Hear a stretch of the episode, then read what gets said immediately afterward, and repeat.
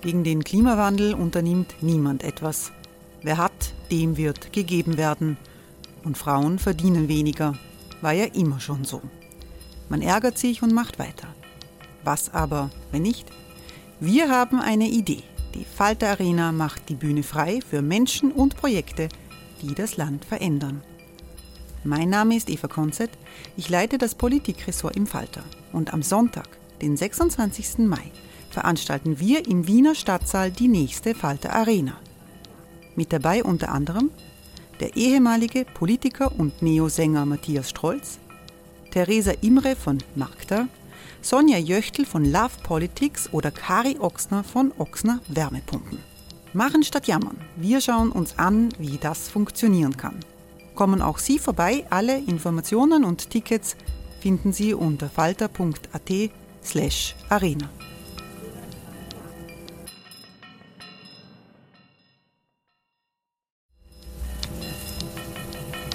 Falter-Podcasts werden durch Werbung unterstützt.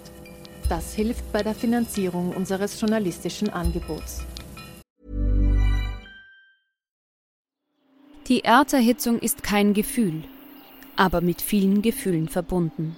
Sorgen etwa oder Angst. Eine Veranstaltung gegen diese Ohnmacht ist Tipping Time, eine Klimakonferenz der Zivilgesellschaft.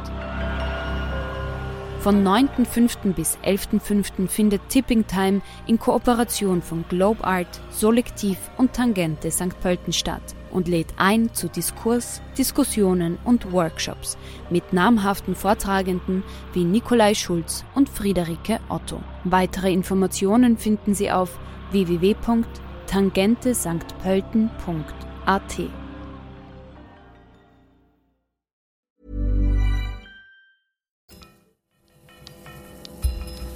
Falter Radio, der Podcast mit Raimund Löw. Sehr herzlich willkommen, meine Damen und Herren, im Falter Radio.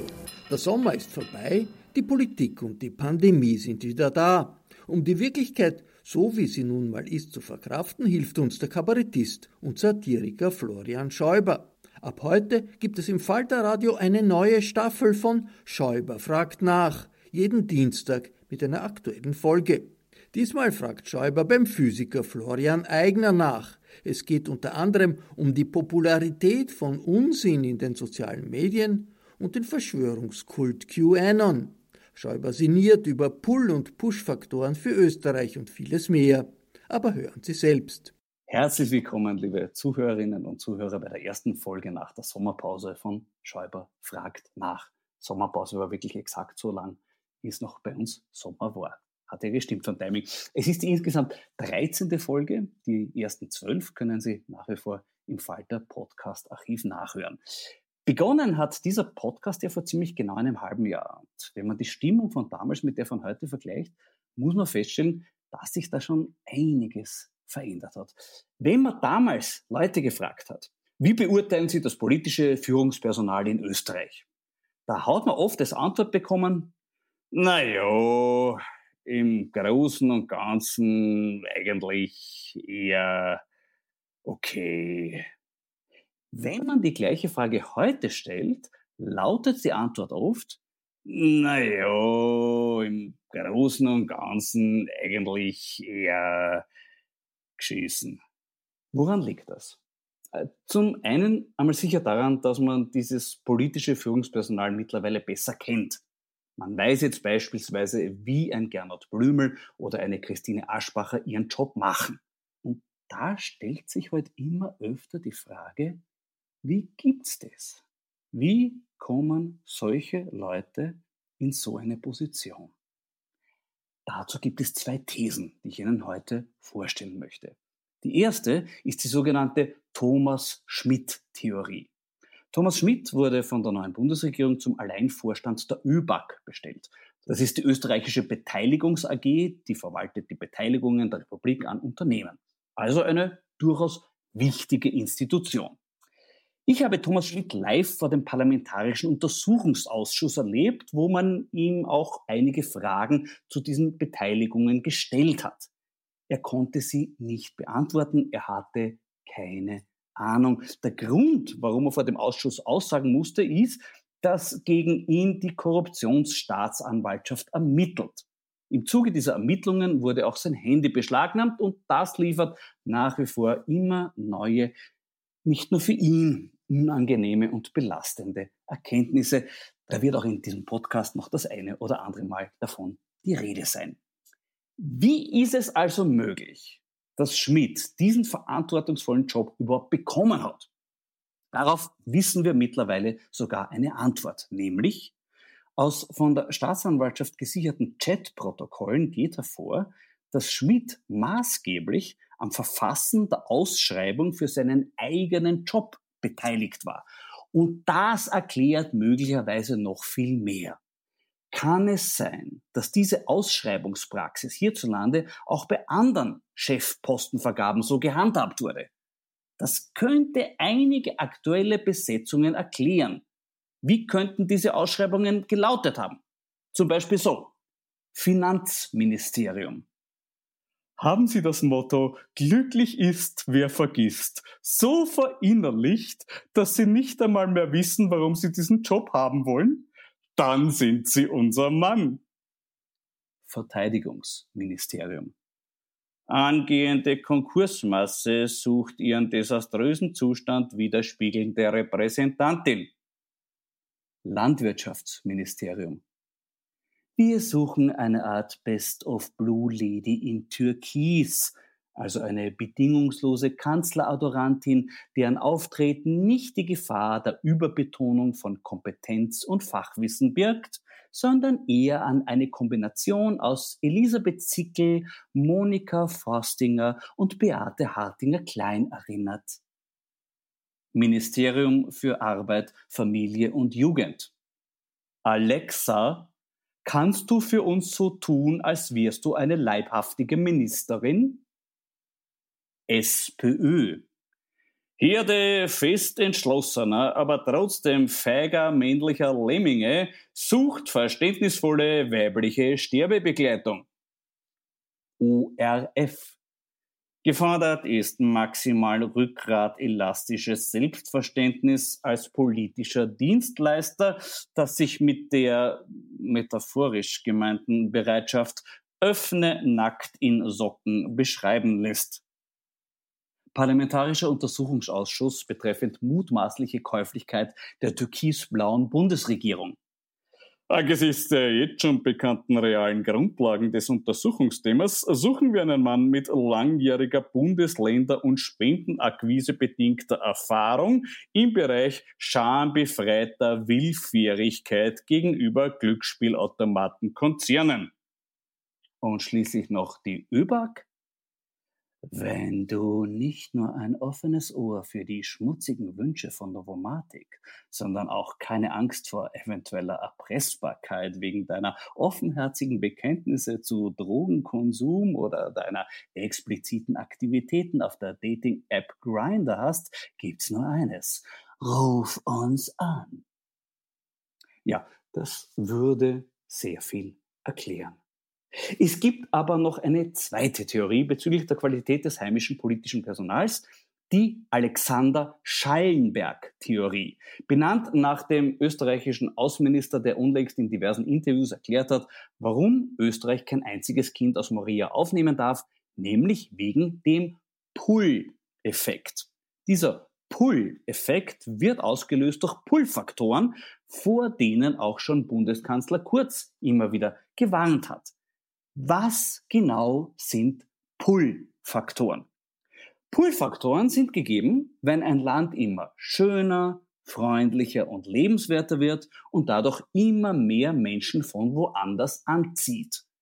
Logische Konsequenz ist, dass irgendwann die gesamte Weltbevölkerung in Österreich leben will. Und klar, das geht nicht. Da muss man gegensteuern und zwar indem man Push Faktoren forciert. Push-Faktoren sind alles, was unser Land schiercher, unfreundlicher und weniger lebenswert macht, damit weniger Menschen von woanders zu uns wollen. Ein Gernot Blümel oder eine Christine Aschbacher sind also in Wahrheit lebende Push-Faktoren. Und nicht nur sie. Das Bemühen um Push-Faktoren erklärt sehr viel von dem, was derzeit in der heimischen Politik so passiert. Und wenn Sebastian Kurz diese Linie konsequent fortführt, könnte ich mir vorstellen, dass wir immer öfter darüber diskutieren werden, wo wir auch im Alltag Pull-Faktoren vermeiden könnten. Zum Beispiel die Bergrettung. Dauernd liest man von schlecht ausgerüsteten Touristen, die in unseren Bergen von unserer Bergrettung gerettet werden.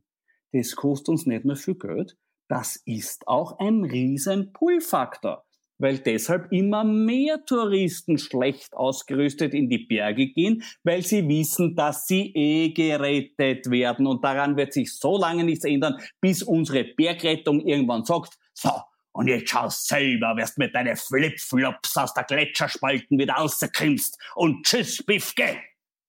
Oder Notschlafstellen für Obdachlose.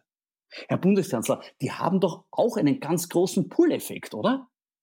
Ja, völlig richtig. Diese Notschlafstellen für Obdachlose haben nicht nur einen Pull-Effekt, die gefährden auch unser Pensionssystem, weil sie ziehen immer mehr Obdachlose an, die sich dann denken, solange ich eh gratis im Hotel Caritas wohnen kann, brauche ich mir keine Eigentumswohnung als Altersvorsorge kaufen. Jetzt könnte man vom streng moralischen Standpunkt her einwenden, naja, ähm, ist es nicht ein bisschen geschissen? Mag sein, aber in der Popmusik gab es vor ein paar Jahren einen Trend von Folksängern und Liedermachern, die wurden beworben mit dem Spruch, leise ist das neue Laut. Für unsere Bundesregierung gilt, geschissen ist das neue Gut. Sollten Sie, liebe Zuhörerinnen und Zuhörer, jedoch der Ansicht sein, Schießen bleibt Schießen, dann kann ich Sie nur mit der Erkenntnis trösten, dass Sie da nicht allein sind. Mich persönlich tröste ich in diesem Podcast immer mit einem Glas Wein. Das kommt heute von einem Winzer, den ich ganz besonders schätze, nämlich Gerhard Kracher. Mit seinem viel zu früh verstorbenen Vater Alois habe ich einst die italienische Weinmesse Wien Italy besucht und durfte dabei erleben, welch hohes internationales Ansehen Kracher und seine Weine genießen. Gerhard führt das Weingut ganz in diesem Sinn weiter und macht das wirklich hervorragend. Die Süßweine sind nach wie vor Weltklasse, aber er macht auch wunderbare Rot- und Weißweine. Zum Beispiel diesen Grauburgunder 2018, den ich hier im Glas vor mir habe. Prost! Ja, da gilt, das alte Gut ist auch das neue Gut. Und noch was tröstet mich, dass ich auch bei den neuen Folgen von Schäuber fragt nach nachfragen darf, nämlich bei überaus interessanten Gesprächspartnern. Heute ist das der Physiker und Wissenschaftspublizist Florian Eigner. Lieber Florian, heute ist Freitag. Am Montag erscheint dein neues Buch. Die Schwerkraft ist kein Bauchgefühl. Gratuliere mir vorweg zu diesem wunderschönen Titel. Der gefällt mir wirklich außergewöhnlich. Ja, vielen sehr, sehr gute Dank. Idee. Äh, ich durfte es auch schon vorab lesen, mit großem Vergnügen. Und ich möchte mit was beginnen, was du hinten im Buch schreibst. Du vertrittst drin die These, Wissenschaft, das sind wir alle. Mhm. Beschreib doch, was das in der Praxis für dich heißt. Ich darf dich zitieren. Um ein Teil davon zu sein, brauchen wir keine Messgeräte. Wir müssen nur mit offenen Augen durch die Welt gehen. Wir müssen dafür keine revolutionären Theorien entwickeln. Wir müssen uns nur bemühen, klügere Gedanken weiter zu erzählen und dümmere Gedanken erlöschen zu lassen. Mir erscheint die schwierigste Aufgabe daran, das Erlöschen lassen der dümmeren Gedanken. Ist es im Zeitalter der sozialen Medien überhaupt möglich? Ja, das glaube ich schon. Aber es ist nicht ganz einfach, da stimme ich zu. Ja. Äh, das ist eine Anstrengung, die wir, die wir alle unternehmen müssen. Und das Problem ist, dass wir Menschen einfach so gebaut sind, dass wir anspringen auf Unsinn. Das erlebt jeder von uns jeden Tag. Es gibt einfach Geschichten, die fühlen sich irgendwie so an, als wären sie wert, weitererzählt zu werden, aber sie haben halt mit der Wirklichkeit nichts zu tun.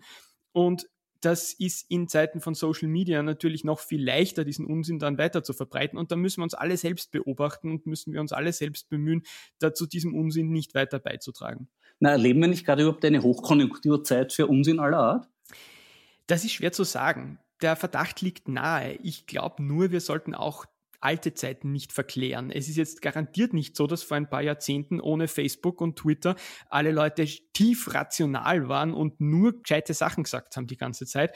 Äh, das glaube ich nicht. Also der Unfug ist halt früher auf den Stammtischen erzählt worden und jetzt in Internetforen. Damit erreicht man heute mehr Leute. Das ist schon ein Unterschied, das glaube ich schon. Aber wir sollten auch nicht so tun, als wäre der Unsinn jetzt ein neues Phänomen. Das ist ganz klar. Es ist nur möglicherweise die Bedrohung, die davon ausgeht, eine größere geworden. Also konkrete Frage, der Spiegel hat vorige Woche gecovert, der QAnon-Kult, mhm. wie aus einer wirren Lüge die gefährlichste Bewegung unserer Zeit wurde. Also ob das die gefährlichste Bewegung ist, kann man sicher darüber diskutieren.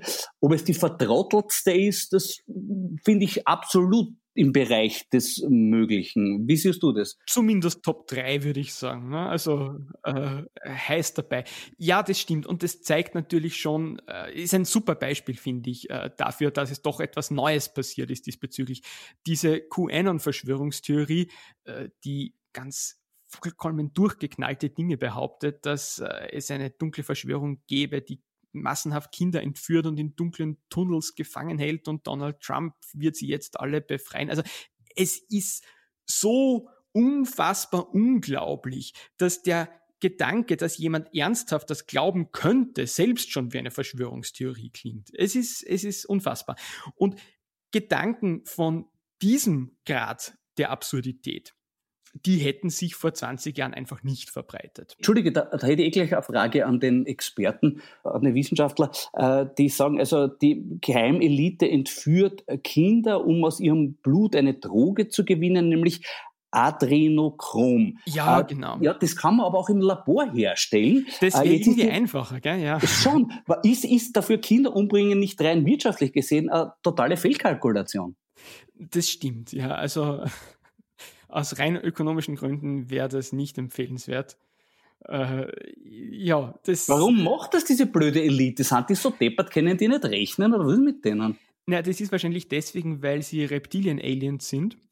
Und da gelten dann natürlich andere Gesetze, die wir als simple Menschen einfach nicht verstehen. Das müssen wir einsehen. Okay, ja, das, ah, das ist ein interessanter Gedanke, sollte man weiterverfolgen. Es ist im Spiegel wird dann auch eine äh, Freiburger Diplompädagogin zitiert, das klingt wie eine Diagnose eigentlich mehr als wie ein Beruf, aber egal. Äh, und zwar schreibt die äh, zum Umgang mit solchen Verschwörungstheoretikern, meint sie, man soll ein unvoreingenommenes Gespräch führen, dem anderen nicht gleich widersprechen. Wer argumentiert oder gar wissenschaftliche Belege vorzeigt, riskiert, dass sich der Irrglaube verfestigt. Ist es richtig deiner Meinung nach? Sollen wir das so machen? Ja, das ist das Grundübel. Das ist genau der Punkt. Es klingt total sympathisch. Wenn ich zunächst mal sage, unvoreingenommen. Wir geben beiden Seiten dasselbe Gewicht, beide Seiten haben jetzt die Chance, uns zu überzeugen. Das klingt total freundlich und demokratisch, ähm, ist es aber nicht. Der Punkt ist nämlich, es sind zwar alle Menschen gleich viel wert, aber es sind nicht alle Meinungen gleich viel wert. Es gibt von vornherein a priori Meinungen, die weniger wert sind als andere. Es gibt nämlich Gedanken, die passen zu dem, was die Wissenschaft bereits weiß, und es gibt andere Gedanken, die widersprechen dem, was die Wissenschaft bereits weiß. Jetzt kann man natürlich sagen, ja, es ist ja möglich, dass alles, was wir bisher wissen, irgendwie falsch war und dass jahrzehntelang die Wissenschaft Blödsinn gemessen hat und dass wir jetzt alles neu umstürzen müssen. Das ist prinzipiell logisch nicht vollkommen von der Hand zu weisen. Nur ist das unglaublich viel unwahrscheinlicher als äh, die andere These, nämlich dass diese Leute sich einfach irren. Und deswegen muss man von vornherein, wenn man so etwas beurteilt, äh, bedenken, dass man hier nicht einfach Gerechtigkeit walten lassen kann und sagen, ich gebe beiden Seiten mal die gleiche Chance, sondern eine Seite ist einfach unvergleichlich viel wahrscheinlicher a priori als die andere und das müssen wir schon berücksichtigen. Hey Dave. Yeah, Randy. Since we founded Bombus, we've always said our socks, underwear and t-shirts are super soft. Any new ideas? Maybe sublimely soft. Or disgustingly cozy. Wait, what? I got it. Bombus. Absurdly comfortable essentials for yourself and for those facing homelessness. Because one purchased equals one donated. Wow, did we just write an ad? Yes. Bombas. Big comfort for everyone. Go to bombas.com slash ACAST and use code ACAST for 20% off your first purchase. Naja, aber da ist doch immer ein bisschen eine Ungleichgewichtung gegeben. Du sagst selber in dem Buch ein sehr schönes Zitat. Jeder Dummkopf kann sich hundertmal schneller unsinnige Theorien ausdenken, als die größten Genies sie wissenschaftlich widerlegen können. Genau. Naja, was kann man da tun? Ist, ist das einfach, muss man sagen, okay, die sind in der Überzahl? Das gallische Dorf muss kämpfen gegen die Besatzung? Oder was würdest du empfehlen? Ich, ich glaube, es gibt keine einfache Lösung. Das ist bei den meisten großen Weltproblemen so, dass es die eine Formel, mit, dem wir, mit der wir jetzt alles lösen, nicht geben kann. Das, was wir brauchen, ist einfach ein Kulturwandel. Wir müssen Schritt für Schritt schauen, dass wir uns selbst und andere daran erinnern, dass es einfach zielführender ist, rational logisch zu denken und die Ergebnisse anzunehmen und zu nutzen, die andere gescheite Leute für uns zum Glück schon gesammelt haben. Und das nennt man Wissenschaft. Darf ich noch einmal zitieren? Ein Kompromiss zwischen Wahrheit und verrückten Unsinn ist immer noch verrückter Unsinn. Genau. Das ist ja auch so ein, ein beliebtes Argument. Ne? Da gibt's dann eine Fernsehsendung und da sitzen unterschiedliche Leute und der eine ist ein Wunderheiler, der äh, sagt, mit seinem Spezialkristall kann er alle Krankheiten heilen, die es überhaupt gibt. Und daneben sitzt dann eine äh, wissenschaftliche Forscherin, die sich ihr ganzes Leben schon mit Medizin beschäftigt hat und sagt, nein, eigentlich kann man mit diesem Wunderkristall keine Krankheiten heilen, sondern wer Krebs hat, braucht halt Chemotherapie oder eine Operation oder andere Dinge. Gut. Und jetzt sagt der Zuseher, oh, okay, da gibt's also zwei verschiedene Meinungen. Na ja, dann liegt die Wahrheit wahrscheinlich irgendwo in der Mitte. Ne? Mhm. Und das ist dieser große Symmetriefehler, der so oft begangen wird. Die Wahrheit liegt nicht immer in der Mitte. Nein, manchmal im täglichen Leben ist das so, das ist schon richtig. Aber wenn die eine Seite einfach auf eine unglaubliche Menge an wissenschaftlichen Fakten verweisen kann und die andere Seite einfach irgendwas frei erfunden hat, dann liegt die Wahrheit nicht in der Mitte, sondern einfach auf einer der beiden Seiten und auf der anderen nicht. Wie gehst du da als Wissenschaftler konkret damit um? Wenn jetzt zum Beispiel die Anfrage kommt von Servus TV, heute eine Diskussion zum Thema Chemtrails, ja oder nein. Die rufen dir an und sagen, ja, wir brauchen einen, der Nein sagt, äh, kommen Sie zu uns und diskutieren Sie mit den Chemtrails-Verfechtern. Das ist schwierig. Ich war schon einige Male in solchen Sendungen. Und das tut manchmal körperlich ein bisschen weh, aber ich glaube trotzdem, dass es nicht ganz falsch ist, das zu machen. Es ist schwierig, ne? weil einerseits kann man sagen, wenn man dorthin geht, dann macht man solche Sendungen überhaupt erst möglich und sorgt somit indirekt dafür, dass manche Wirköpfe, die eigentlich keine Öffentlichkeit verdient haben, diese Öffentlichkeit bekommen. Andererseits muss man sich auch denken, naja, wenn man nicht hingeht, dann sitzen halt nur die Wirköpfe dort und wahrscheinlich gibt es die Sendung trotzdem. Also ich glaube, manchmal ist es schon gut, sich einfach reinzusetzen, aber es sind natürlich auch die Medienmacher gefragt. Äh, ich verstehe, dass solche Themen Publikum anziehen und ich verstehe auch, dass man solche Themen immer wieder auswählt. Aber es wäre halt schon ganz gut, wenn man nicht vollkommen irrationale Esoteriker dort einladen würde. Es gibt auch im Bereich des Vernünftigen äh, ausreichend viele Themen, über die man streiten und diskutieren kann. Es gibt dann auch die Tendenz, dass man sagt, Leute, die das glauben, die sind halt Opfer die sind nicht arm und die, die kennen nichts dafür und die muss man auch verstehen und so.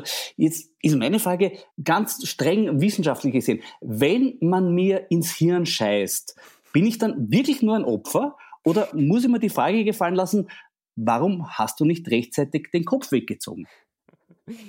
Ja, gut. Das mit den moralischen Einschätzungen, es ist, es ist ein schwieriges Terrain, weil einerseits muss man schon sagen, es gibt Thesen, wenn man die vertritt, dann muss man schon mal mit etwas Härte gesagt bekommen, dass man falsch liegt. Ja, wir haben schon über diese QAnon-Verschwörungstheorie gesprochen. Wer das glaubt, den darf man nicht auf den rechten Weg zurückstreicheln, sondern da muss man schon mal mit aller Härte sagen, lieber Freund, das ist einfach ausgemachter Schwachsinn, was du da redest. Äh, dasselbe, wenn Leute behaupten, die Erde ist eine Scheibe, die gibt's tatsächlich noch immer und die sind sehr, sehr intensiv unterwegs im Internet. Da muss man sagen, na, äh, das ist jetzt kein Anlass für eine Diskussion, sondern das ist einfach nur fetzendeppert. Ähm, es gibt aber natürlich auch einen riesengroßen Graubereich, wo die Sache nicht so einfach ist. Und in dem bewegen wir uns in Wirklichkeit meistens.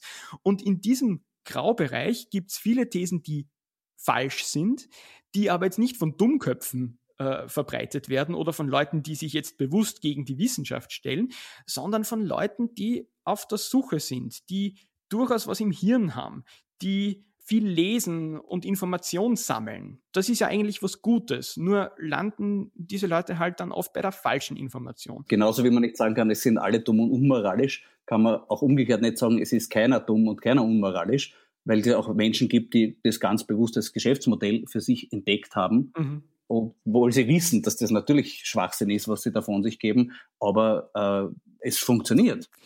Das ist natürlich richtig. Und es gibt da hässliche Arten von Geschäftemacherei. Und besonders weh tut es dann natürlich im Gesundheitssektor, wo ich immer wieder wirklich traurige Geschichten höre von Leuten, die mit wissenschaftlicher Medizin gerettet werden hätten können aber der Wunderheiler sagt, das ist eh nicht notwendig. Und dann probiert man halt noch ein paar Wochen die Zauberformeln vom Wunderheiler und hofft, dass das schon irgendwie weggeht und dann irgendwann ist es zu spät. Das passiert tatsächlich. Mhm. Äh, in der Politik spricht man immer öfter von gefühlten Realitäten, zum Beispiel wenn es um Sicherheit geht. Du schreibst, äh, wenn es um eine Auseinandersetzung zwischen wissenschaftlich belegten Fakten und eilig zusammengestückelten Bauchgefühlen geht, dann darf man nicht beides gleichberechtigt nebeneinander stellen. Wie bist du diesbezüglich mit der Politik in Österreich zufrieden? ähm, nicht besonders.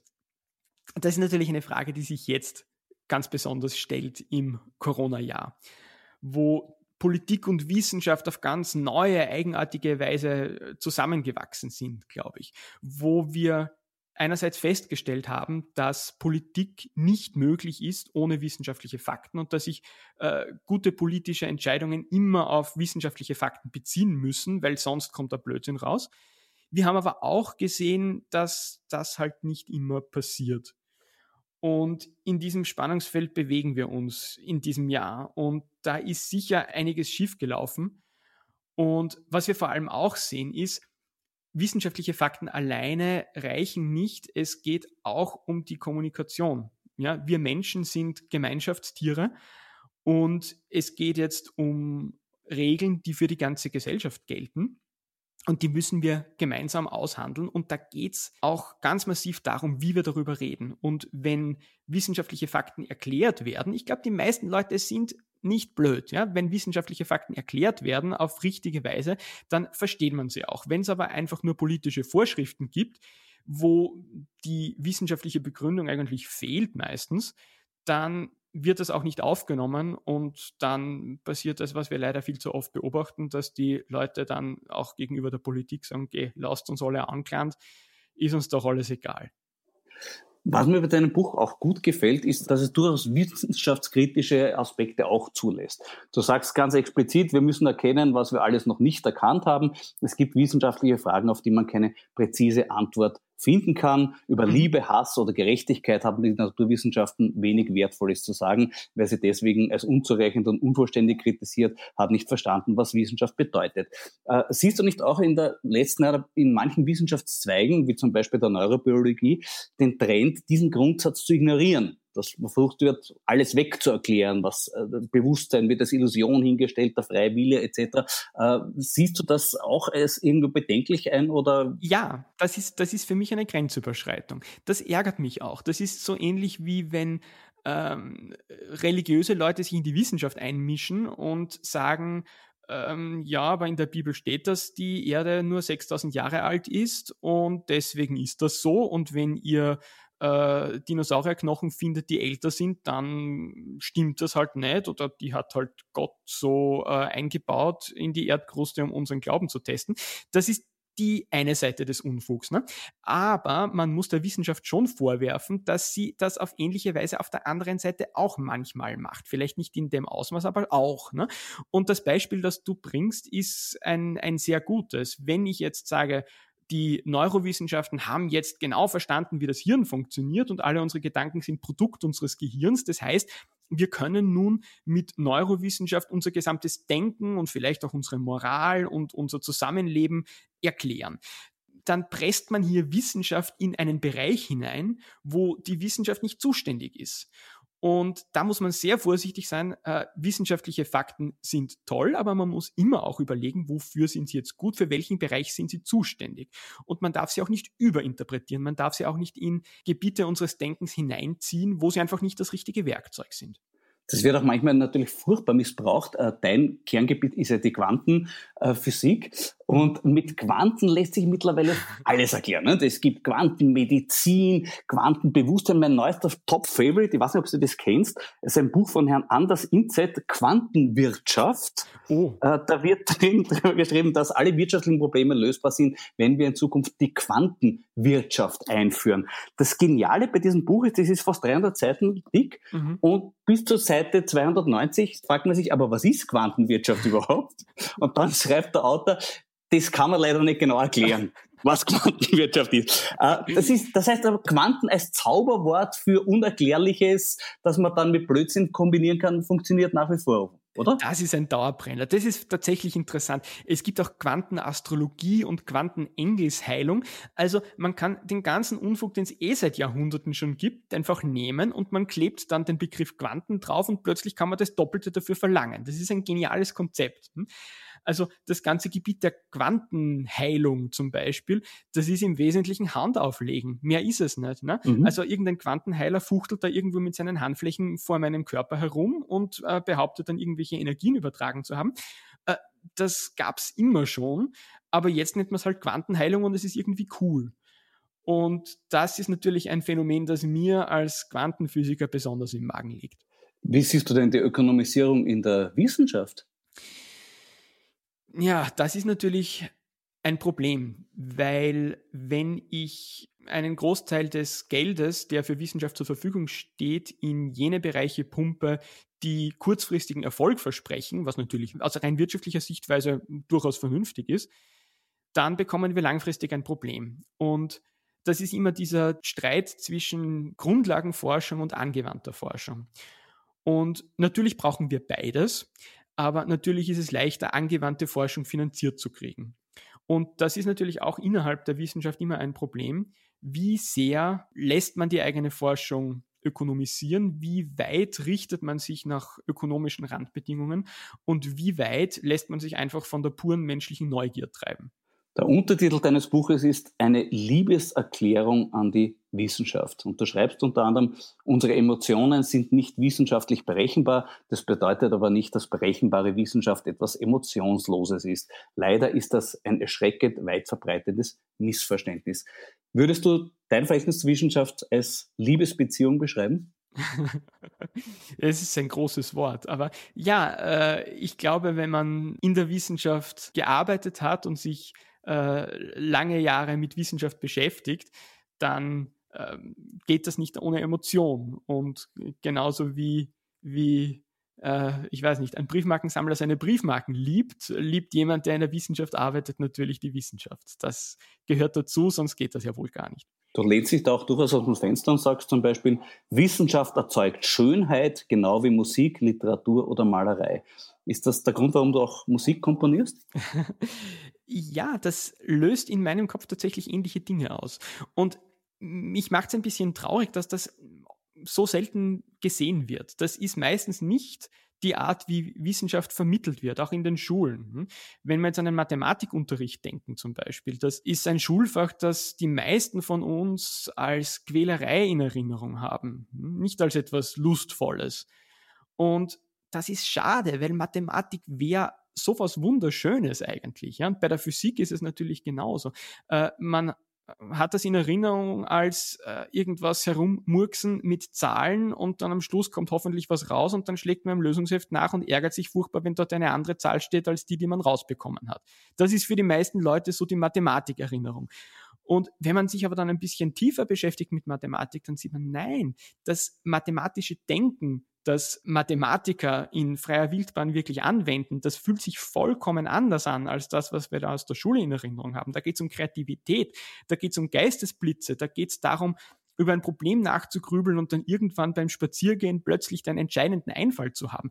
Das fühlt sich wirklich ein bisschen an wie das, was, was Künstler machen, die vielleicht dann beim Komponieren die entscheidende Idee haben, die jetzt das Leitmotiv für die nächste Symphonie wird. Ja. Ähm, das hat ganz viel mit Kreativität zu tun, mit Witz, mit Geistesblitzen. Und das ist ein Teil der Wissenschaft, der mir sehr wichtig ist. Das war wirklich schön und auch noch ein schönes Schlusswort, lieber Florian. Ich freue mich sehr, mit dir gesprochen zu haben. Es war mir ein, durchaus ein schönes Erlebnis. Darf ich das so sagen? Vielen herzlichen Dank, hat mich sehr gefreut. Das war die 13. Folge von Schäuber fragt nach. Ab jetzt also wieder jeden Dienstag neu auf Falter Radio. Nächste Woche wird Corinna Milborn mein Gast sein und ich sage wieder, bleiben Sie aufmerksam. Danke fürs Zuhören. Ihr Florian Schäuber. Das war Folge 13 von Schäuber fragt nach. Ich verabschiede mich von allen, die uns auf UKW hören, im Freirad Tirol und auf Radio Agora in Kärnten. Einen Blick, der immer scharf ist, aber nie ohne Humor, wirft die Falter-Redaktion auf unsere Wirklichkeit. Jede Woche. Daher dieser Hinweis, überlegen Sie doch den Falter zu abonnieren, wenn Sie noch kein Abo haben. Das geht auch über die Adresse abo.falter.at im Internet. Ursula Winterauer hat die Signation gestaltet, Anna Goldenberg betreut im Falterradio die Audiotechnik. Ich verabschiede mich bis zur nächsten Folge.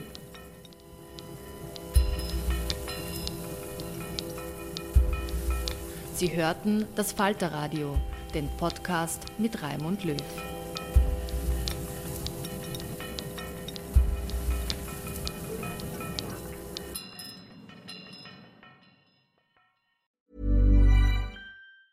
Planning for your next trip? Elevate your travel style with Quince. Quince has all the jet setting essentials you'll want for your next getaway, like European linen, premium luggage options, buttery soft Italian leather bags, and so much more. And is all priced at 50 to 80% less than similar brands. Plus, Quince only works with factories that use safe and ethical manufacturing practices. Pack your bags with high-quality essentials you'll be wearing for vacations to come with Quince. Go to quince.com slash pack for free shipping and 365-day returns. Imagine the softest sheets you've ever felt. Now imagine them getting even softer over time. That's what you'll feel with Bowl and Branch's organic cotton sheets. In a recent customer survey, 96% replied that Bowl and Branch sheets get softer with every wash. Start getting your best night's sleep in these sheets that get softer and softer for years to come. Try their sheets with a 30-night guarantee. Plus, get 15% off your first order at bowlandbranch.com. Code BUTTERY. Exclusions apply. See site for details.